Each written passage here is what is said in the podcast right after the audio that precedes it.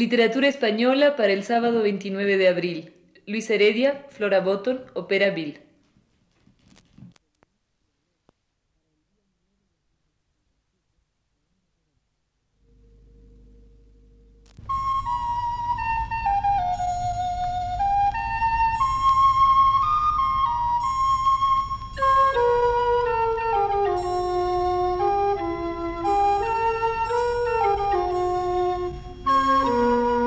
Este es el programa Literatura Española, a cargo del profesor Luis Ríos.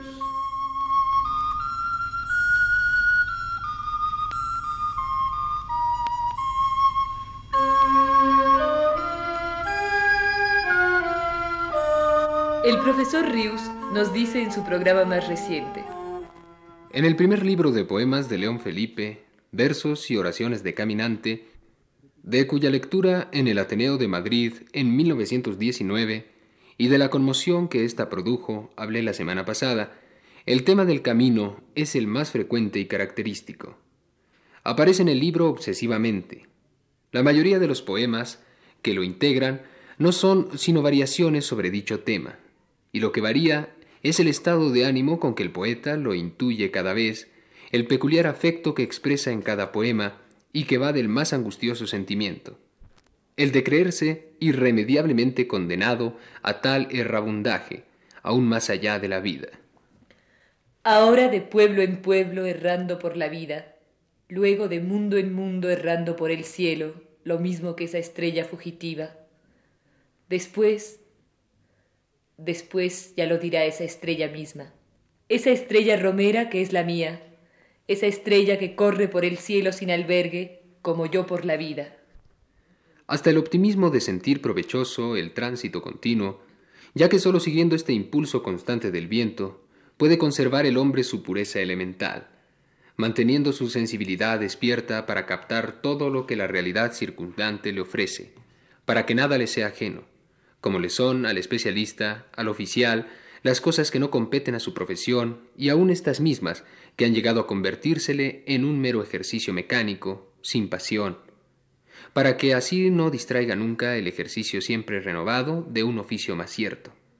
El del hombre, el del ser poético que anhela salvarse de una realidad injusta que lo encadena, tal como por los siguientes fragmentos de su poema Romero solo nos da a entender. Ser en la vida Romero Romero solo que cruza siempre por caminos nuevos. Ser en la vida Romero, sin más oficio, sin otro nombre y sin pueblo. Ser en la vida Romero, Romero, solo Romero. No sabiendo los oficios, los haremos con respeto. Para enterrar a los muertos como debemos, cualquiera sirve. Cualquiera, menos un sepulturero. Que no hagan callo las cosas ni en el alma ni en el cuerpo pasar por todo una vez, una vez solo y ligero, ligero, siempre ligero. Y entre uno y otro de esos dos poemas, varios más preñados de afecto que podríamos llamar intermedios. Tristeza de no poseer nada a causa de la continua mudanza que es la vida.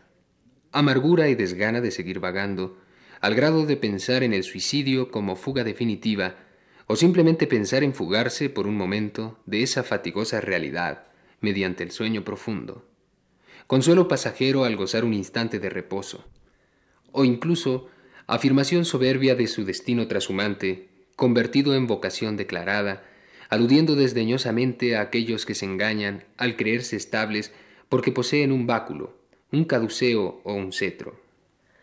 Para mí el bordón solo, a vosotros os dejo la vara justiciera, el caduceo, el báculo y el cetro para mí el bordón solo del romero. Yo quiero el camino blanco y sin término. A vosotros os dejo la vida de los pueblos, el collar para el cuello, la cadena de hierro y el ladrar de los perros.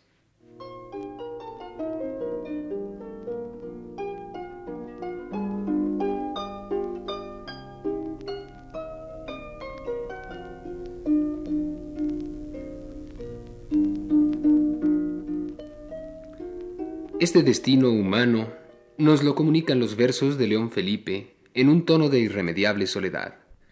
Es en este punto donde la idea cobra una fuerza afectiva extraordinaria, donde cobra cuerpo cálido y palpable como el cuerpo físico del hombre. Siendo un mismo destino el de todos los hombres, el individuo, el poeta, no se siente hondamente acompañado en el suyo por nadie. Su destino no puede compartirlo con sus semejantes. Y esta soledad, cuerda en permanente tensión que vibra a cada paso que da el caminante, es la que impele al poeta a llorar, a gritar, a cantar delante de los demás hombres su propia vida. La vibración de esa cuerda, más o menos intensa según el poema, no deja de percibirse nunca en la obra de León Felipe. Es ella la que transforma las palabras del caminante en pasión, en poesía. El tono de tristeza con que el sentimiento de soledad de León Felipe se vela a veces, en otros momentos se torna desesperado, iracundo. Pero la gama sentimental de la poesía de León Felipe es muy compleja, y otras veces, entre los poemas elegíacos, los desesperados, aparece súbitamente alguno de una delicadísima ternura de una conmovedora apacibilidad, cuyo encuentro es tanto más gustoso al lector cuanto más raro es, y que viene a darnos un nuevo aspecto del mundo afectivo del poeta, valiéndose excepcionalmente en este caso de un tono de voz muy tenue. Así es mi vida, piedra como tú, como tú piedra pequeña, como tú piedra ligera, como tú canto que ruedas por las calzadas y por las veredas, como tú, guijarro humilde de las carreteras, como tú que en días de tormenta te hundes en el cieno de la tierra y luego centelleas bajo los cascos y bajo las ruedas, como tú que no has servido para ser piedra de una lonja, ni piedra de una audiencia, ni piedra de un palacio, ni piedra de una iglesia, como tú, piedra aventurera, como tú, que tal vez estás hecha solo para una onda, piedra pequeña y ligera. Canta este poema un encuentro inesperado, imprevisto. Encuentro, revelación de identidad, de otro destino particular con el destino del poeta. Encuentro que por un instante le colma de consuelo y que apresa en unos versos para no perderlo ya. Toda la fuerza expresiva de este poema, su significado más verdadero, parece encerrado en la repetición como tú, como tú avidez verbal de captar la identidad descubierta que quisiera convertirse en fórmula mágica, como tú, como tú, para crear otra vez el espejismo cuando éste se haya desvanecido.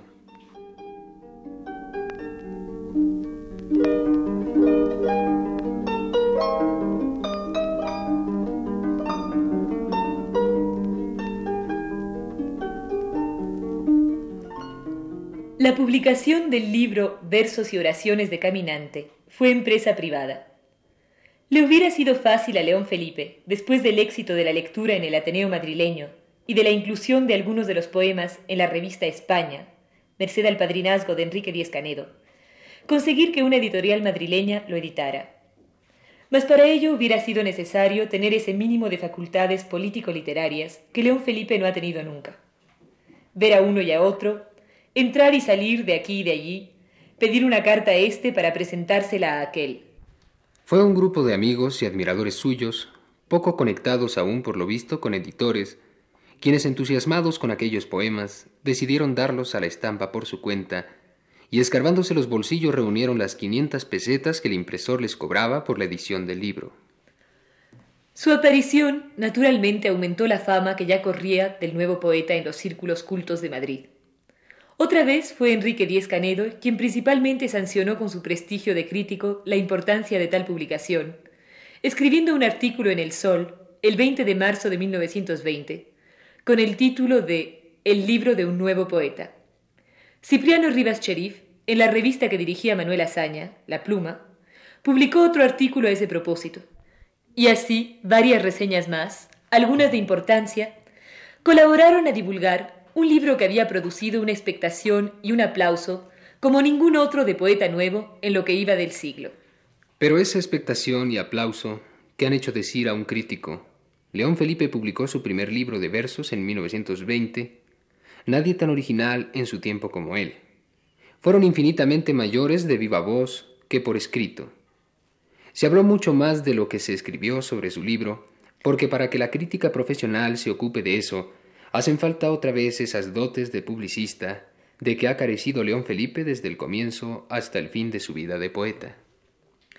Mucha gente ya entonces, y desde luego más todavía a medida que su obra creció, se sabía poemas suyos de memoria.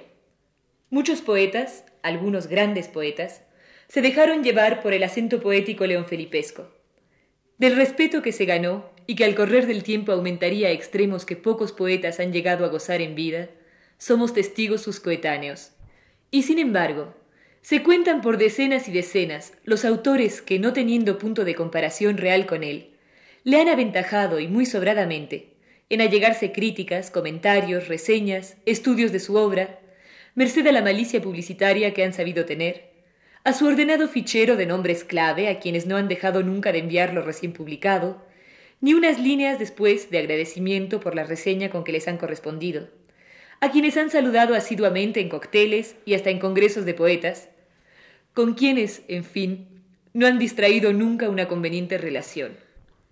Esa ineptitud político-literaria de León Felipe, aunada muy probablemente a su excepcional, raro acento poético, inusitado en lengua castellana, que conmoviéndolos ha despistado a tantos críticos y los ha hecho más que cautelosos en el momento de pensar en escribir sobre él, le ha valido a León Felipe esa peculiar situación en el mundo literario de su tiempo.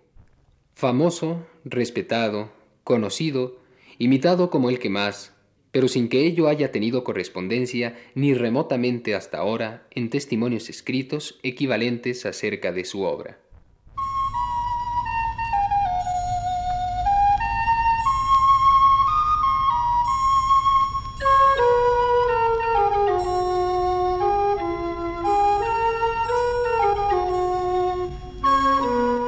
Este fue el programa Literatura Española a cargo del profesor Luis Ríos. Voces. Luis Heredia. Y Flora Botton. Realización técnica. Ignacio Bill.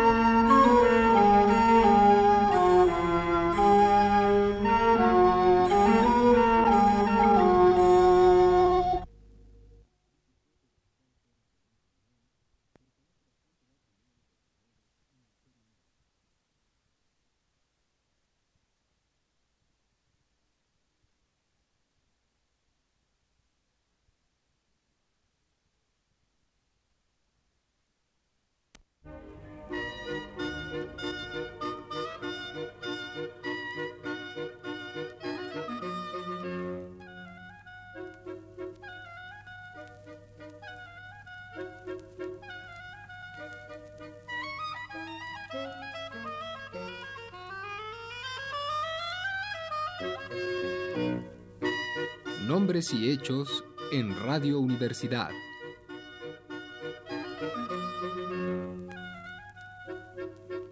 Sesquicentenario de Cayetano Rosselli López.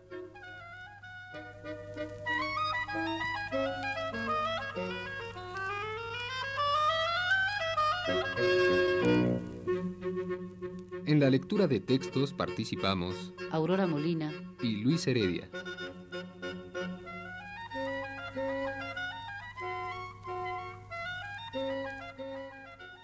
Realización técnica de Bill.